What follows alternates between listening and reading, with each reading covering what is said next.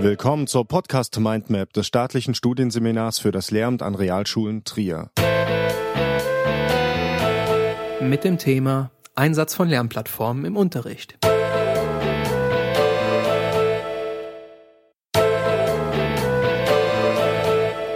In der heutigen Wissensgesellschaft ist es notwendig, auch Fertigkeiten und Kenntnisse aus dem Bereich der Informations- und Kommunikationstechnologien zu erwerben und diese kompetent, kritisch und sozial verantwortlich zu nutzen. Lernplattformen können dabei eine sinnvolle Möglichkeit im Schulalltag darstellen. Eine Lernplattform ist ein Softwaresystem, das der Bereitstellung von Lerninhalten und der Organisation von Lernvorgängen dient.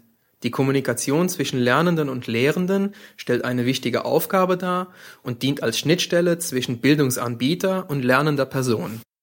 Während E-Learning nur eine elektronische Lernunterstützung auf der Basis von Computer und Internet darstellt, schlägt Blended Learning, welches auch als integriertes Lernen bezeichnet wird, eine Brücke zwischen traditionellem Unterricht und E-Learning. Nach Sauter ist eine Lernplattform dabei die virtuelle Schnittstelle zwischen Lerner und Lernbegleiter bzw. Schüler und Lehrer. Sie umfasst nicht nur statische Lernportale mit Links und Materialien, sondern ermöglicht auch über eine intuitiv gestaltete Benutzeroberfläche wesentliche interaktive Funktionen des E-Learnings wie Web-Based Training, Kommunikation und Kooperation in Learning Communities und ist ein wichtiger Schritt zum partiell virtuellen Klassenzimmer. Sie haben das Ziel, Lernprozesse über eine bestimmte Zeitdauer hinweg zu begleiten. Die Lernplattformen weisen folgende Funktionen und Eigenschaften auf. Sie stellen multimediale Lernressourcen bereit, so dass sie der Benutzer unabhängig von Zeitpunkt und Standort abrufen kann. Sie enthalten Möglichkeiten zu Interaktion und Kommunikation, zum Beispiel Schüler geben in Notebook-Klassen Arbeiten ab der Lehrer korrigiert sie und gibt sie in gleicher Weise zurück. Schüler aus verschiedenen Klassen oder Schulen arbeiten in verschiedenen Orten an einem Thema. Die Benutzer übernehmen verschiedene Rollen und erhalten unterschiedliche Rechte. Jeder Benutzer erhält ein Leserecht. Als Autor ist zusätzlich ein Schreib- und Lösch- und Änderungsrecht vorgesehen. Gilt das für Autoren nur für die eigenen Beiträge, wird es für Editoren auch auf fremde Beiträge erweitert. Die Administratoren bestimmen über Zugänge, Rechte und den Aufbau der Plattform.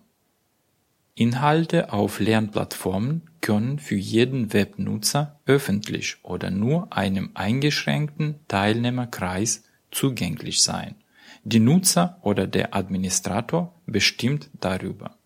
Die Kommunikation innerhalb der Lernplattform erfolgt in Form von Chats, Foren und E-Mail.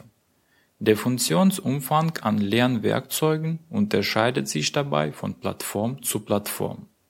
So können über die Lerninhalte hinaus noch Zusatzfunktionen wie zum Beispiel Kalender oder digitale Notizbücher angeboten werden.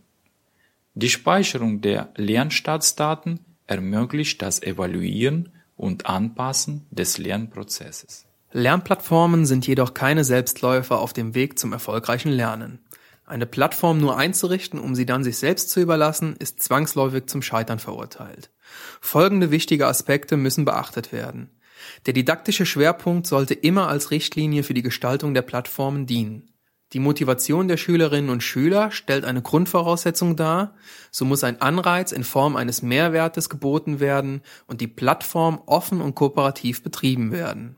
Außerdem müssen kognitive Gesetzmäßigkeiten der Wissensverarbeitung mit operationalisierbaren Elementen verbunden werden. Die Vorteile einer Lernplattform liegen darin, dass sie als kompletter Bausatz geliefert wird und nur noch mit Strukturen und Inhalten gefüllt werden muss. Das technische Wissen und der zeitliche Aufwand sind relativ gering und einmal erstellte Inhalte können wiederverwendet werden. Lerninhalte können situations- und nutzerspezifisch organisiert werden. Die Benutzer können jederzeit und ohne großen Aufwand gewünschte Inhalte finden und nutzen. Diesen Vorteilen steht ein gravierender Nachteil gegenüber. Die Vorgaben des Systems legen die Struktur der Lernumgebung fest. Sie begrenzen die Möglichkeiten zur Veränderung und Flexibilität in vielen Fällen. Wie gewinnbringend der Einsatz von Lernplattformen ist, hängt von deren Integration in den traditionellen Unterricht ab. Somit liegt die Verantwortung der Lehrperson darin, dies sicherzustellen. Moodle ist ein Beispiel für eine Lernplattform und wird von ungefähr 60 Millionen Nutzern in mehr als 200 Ländern verwendet. Es wurde 1999 entwickelt und im August 2002 veröffentlicht. Das Lernsystem Moodle zählt zu den bedeutendsten Projekten der Open-Source-Szene. Millionen Anwender nutzen es, ohne überhaupt den Namen zu kennen. Moodle stellt Online-Kursräume zur Verfügung. In diesen werden Arbeitsmaterialien und Lernaktivitäten bereitgestellt. Viele Universitäten greifen bereits auf diese Plattform zurück und bieten den Studenten somit eine Möglichkeit, Dokumente herunterzuladen und Informationen auszutauschen. Die allgemeinbildenden Schulen sind bei der Verwendung von Lernplattformen zurückhaltender. Dies liegt aber weniger an der Plattform selbst, sondern vielmehr an der Zurückhaltung der einzelnen Schulen. Abschließend lässt sich festhalten, dass der Einsatz von Lernplattformen im Unterricht viele Möglichkeiten zur individuellen Förderung bietet, vorausgesetzt die Lehrperson bindet diese methodisch und didaktisch sinnvoll in den bestehenden Unterricht ein. Wichtig hierfür ist aber ein hohes Interesse der Lehrperson.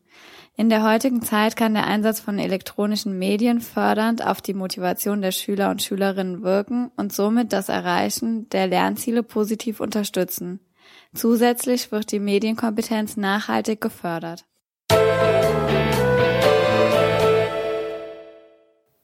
Dieser Podcast-Episode liegt folgende Literatur zugrunde. Sauter und Bender 2004 Blended Learning, effiziente Integration von E-Learning und Präsenztraining, Luchterhand München. Schulmeister 2005 Lernplattformen für das virtuelle Lernen, Evaluation und Didaktik, Oldenburg Verlag München. Seel und Iffenthaler 2009 Online Lernen und Lehren Ernst Reinhardt Verlag München sowie Informationen der Bildungsserver Baden-Württemberg und Hessen.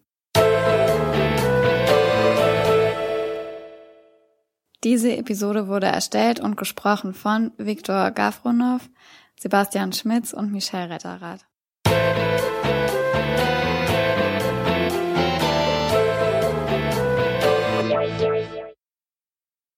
Das war eine Folge der Podcast Mindmap Schule des staatlichen Studienseminars für das Lehramt an Realschulen plus Trier.